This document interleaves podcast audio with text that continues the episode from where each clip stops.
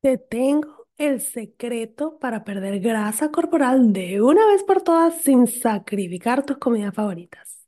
Descubre cuántas calorías debes consumir para perder peso, cómo usar tus macronutrientes para crear platos deliciosos y balanceados y la estrategia para lograr un estilo de vida saludable que sea sostenible. Te espero en mi clase gratis, lanza la dieta por la ventana, latinasfit.com slash taller.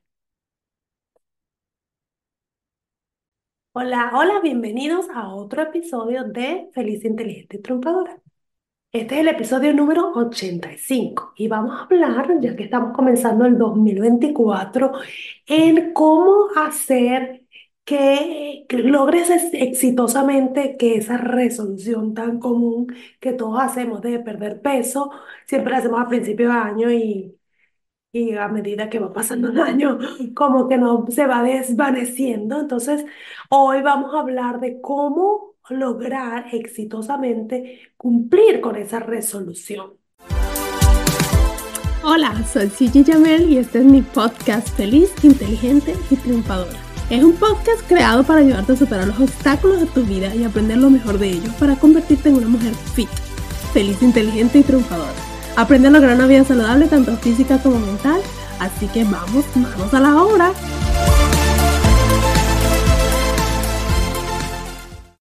¿Cómo hacer que, logres ex- exitosamente que esa resolución tan común que todos hacemos de perder peso, siempre la hacemos a principio de año y, y a medida que va pasando el año, como que no se va desvaneciendo? Entonces, hoy vamos a hablar de cómo lograr exitosamente cumplir con esa resolución. Entonces, lo primero que debemos hacer es eh, evitar los extremos. Es súper común y lo escucho ahorita muchísimo eh, de, de amigos y de personas que, que trabajan conmigo, de que están, ya no, comí demasiado durante diciembre, los holidays pura comedera y entonces estoy gorda. Y lo primero que piensan es en hacer algo súper extremo. Empiezan, no voy a, esta semana voy a comer puras ensaladas o voy a a hacer un detox donde voy a tomar agua todo por 3 4 días, o voy a hacer un, el fasting, ah, pero de una manera desinformada. Y el, el- la razón real de, de querer hacer todo soluciones extremas es simplemente que queremos resultados muy rápidos. Y la realidad es que no es saludable, empezando por ahí. Segundo, que, que si tú, o sea, el tiempo que te tomó quizás eh, ponerte ese peso encima es más o menos el mismo tiempo que te va a tomar quitártelo, ¿ok? Se, pareciera difícil, es simple porque co- como uno está haciendo un cambio, cuando uno eh, gana peso, lo normal que pasa es que tú estabas comiendo, ponte tú una, pues, comiendo saludable y poco a poco empezaste, bueno, no, ya yo no comía, qué sé yo, pan blanco, pero ahora de vez en cuando y después, bueno, ahora sí como tres días a la semana y ahora le agrego la torta que va a hacer mi mamá que está muy rica y así poco a poco le vas agregando y cuando te das cuenta te has aumentado el peso, pero realmente ese peso lo, lo ganaste gradualmente. Entonces, la misma, de la misma manera va a pasar para perderlo. Y de una manera saludable, tú deberías perder una libra a la semana máximo, a veces hasta menos, dependiendo de la actividad física que haga, dependiendo de cuánto peso tienes que perder. Cuando nosotros vemos una pérdida de peso grande en las primeras dos semanas, por lo general es mucho líquido que estamos perdiendo porque eh, cuando uno come comidas muy condimentadas, eh, altas en sales, empiezas a retener más líquido. Y eso es el, lo primero que cuando uno comienza a comer saludable, a tomar un poquito más de agua, haces ese release de los líquidos y por eso ves una pérdida de peso grandísima en la balanza. Pero no en grasa corporal como tal, porque lo saludable, como les digo, en grasa corporal sería una libra más o menos a la semana. Entonces, evita eh, desde este momento, estamos ahorita al momento que estoy grabando este episodio, enero del 2024, piensa que vas no vas a hacer nada extremo.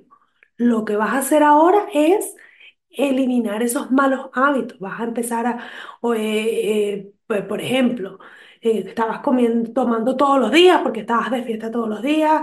Entonces, bueno, voy a, disminuir la cantidad de bebidas alcohólicas o las voy a eliminar por un tiempo.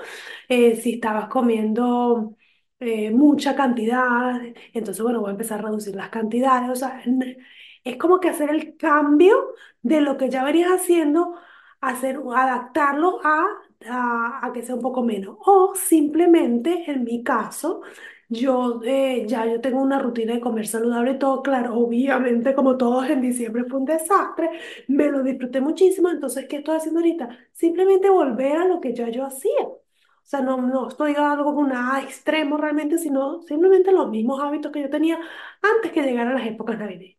Entonces, evitar completamente los planes extremos.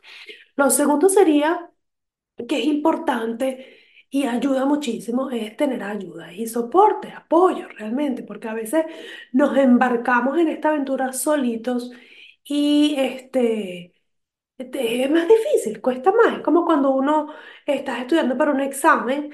eh, eh, a veces cuando estás en el examen eh, estudiando en grupo es más fácil porque a lo mejor yo leí algo y, y lo interpreté de una manera y mi compañero me dice, no, pues si te me lo explicó así. Entonces como que eh, eh, se hace un poquito más fácil entender.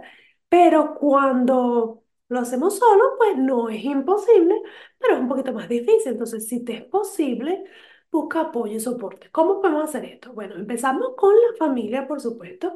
Probablemente dentro de tu familia eh, hay otras personas que también que están en el mismo objetivo que tú. Oye, sí, mira, gané un poquito de peso, quisiera este, comer más sano. En el caso aquí de mi casa, mi hija este, me dice, no, sí, mami, ya me siento que comí mal. Entonces, bueno, vamos a empezar a co- a comer un poquito más saludable. Entonces cocinamos juntas, nos animamos, nos hablamos, ¿qué comiste hoy? Mira, ¿qué te provoca? eh, para que comamos o que podemos cocinar o dame ideas. Entonces, eso es un apoyo que tú puedes conseguir dentro de tu círculo familiar. Con amistades pueden este, también eh, esa parte de accountability, esa parte de, o sea, de responsabilidad, de que, oye, mira, estoy haciendo este plan, entonces se cuentan quizás diariamente o semanalmente qué está haciendo. Y la otra manera, obviamente, es, eh, esta época es muy famosa para hacer retos. Yo, de hecho, estoy promocionando un reto esta, eh, ahorita en enero, que eh, les voy a dejar el link para que lo vean si están interesados. Eh, retos, hay muchísimos retos que pasan en enero precisamente por la que la gente quiere como que ese arranque de, de comenzar esa motivación, porque a veces perdemos la motivación. Entonces, cuando hacemos los retos, es la comunidad también, es la, la persona que lo está organizando, es, es el, el sentir esa persona te motiva y tú como que le debes algo porque no, ella dijo que había que, comer hoy esto, hacer ejercicio o lo que sea. Entonces, eso te ayuda a a que a ese arranque, ese empujoncito que necesitamos mientras logramos eh, crear ya esta disciplina que queremos crear.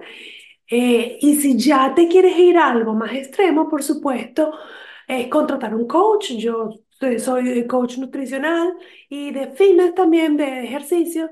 Y si es una cosa que yo también he contratado para mí misma en los momentos que he necesitado, que he sentido, oye, mira, estoy estancada, yo sé qué hacer, pero no sé, como que no termino de cumplir. Entonces contraté un coach eh, por tres meses y pues me encarriló otra vez, a pesar que yo sabía qué tenía que hacer. Yo sabía, yo decía, yo sé qué tengo que hacer, pero es que no lo hacía. Entonces esa persona me sirvió para para yo eso, semanalmente el check-in, eh, ideas, si tenía dudas, mira, ¿qué me recomiendas para acá? Y entonces era como que si yo tenía, le debía a alguien básicamente, entonces eso me ayudó a salir de ese estancamiento y una vez que arranqué, pues ya, mira, no, ya puedo solita, gracias. Y me sirve para eso. Entonces, esa es otra manera de apoyo y soporte que puedes buscar para que tú termines de arrancar, para que te, te crees tu plan y una vez que ya tú puedas hacerlo sola, ya tú sigues adelante, pero si te sientes estancada en este momento, si tú dices, yo sé qué hacer, pero es que no lo hago, búscate un coach, búscate un coach para que esa persona te haga en la estrategia para que tú lo puedas lograr. Y el, el último punto es, trabaja en el proceso y no en los resultados. Y yo soy totalmente culpable de, de haber hecho eso por mucho tiempo y ahorita trato todavía, a veces me, me, me, me tengo que, hey, piensa, ¿qué estás haciendo?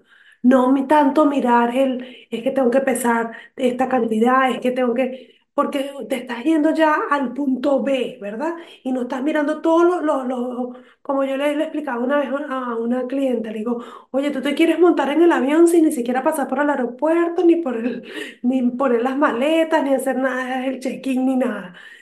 Entonces a veces tenemos que mirar todo, o sea, ir poco a poco. Ya mira, lo primero es llegar al aeropuerto, ¿ok? Luego que llegas al aeropuerto, bueno, lo de, después es hacer el check-in y luego es caminar a la puerta. O sea, ve, divídete el, el- tu meta en pequeños pasos para que tú se te haga más fácil y para que tú puedas realmente crear una estrategia, crear algo que, que, que realmente va a ser duradero. Lo otro es eh, trabajar en crear hábitos. Es muy común que querramos eh, hacer estos planes por, por dos, tres, cuatro, cinco, seis semanas y pensamos que, bueno, mira, yo quiero llegar al punto B. Entonces voy a agarrar este plan o este reto o este programa que me dieron por seis semanas y voy a llegar al punto B. Y una vez que llegue al punto B, pues entonces ya me devuelvo a lo que estaba haciendo an- antes. O sea, como que no, no trabajaste realmente en qué te hizo llegar a este punto B y qué cosas puedes eh, continuar el resto de tu vida para mantenerte en ese punto B. Eso es lo más importante, mantenernos en ese punto, que es lo que al final queremos lograr. Entonces, ¿cómo hacemos eso?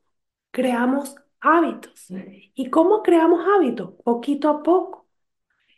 Concéntrate en una cosa. Por ejemplo, mira, yo tengo que agregar más vegetales a mi, a mi día a día.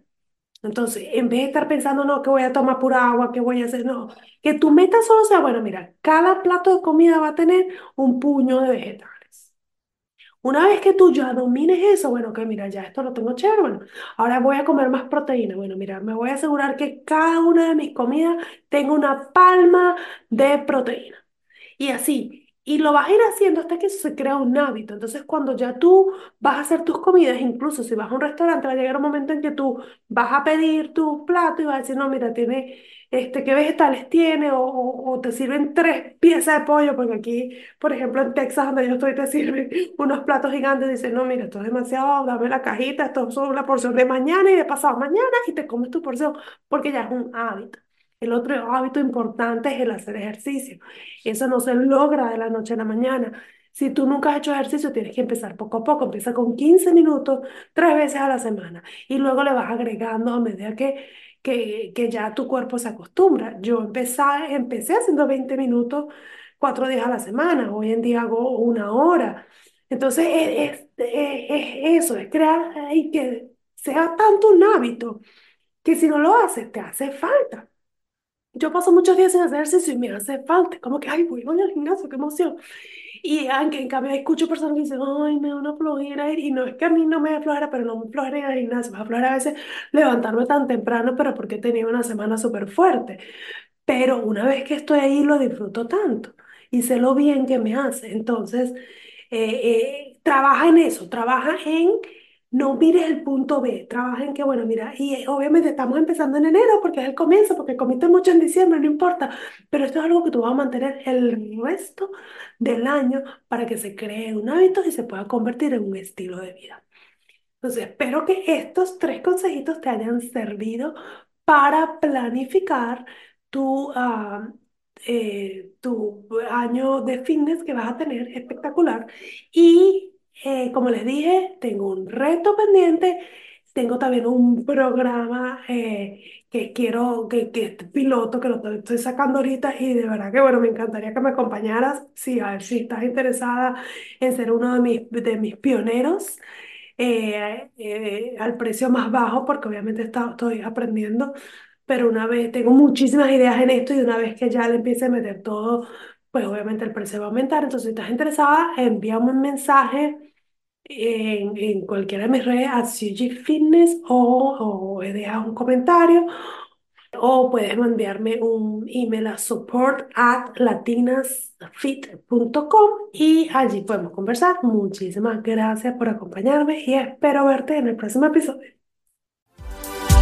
A celebrar, acabas de terminar otro episodio de mi podcast Feliz, Inteligente y Triunfadora. Estás a un paso más cerca de lograr una vida saludable tanto física como mental.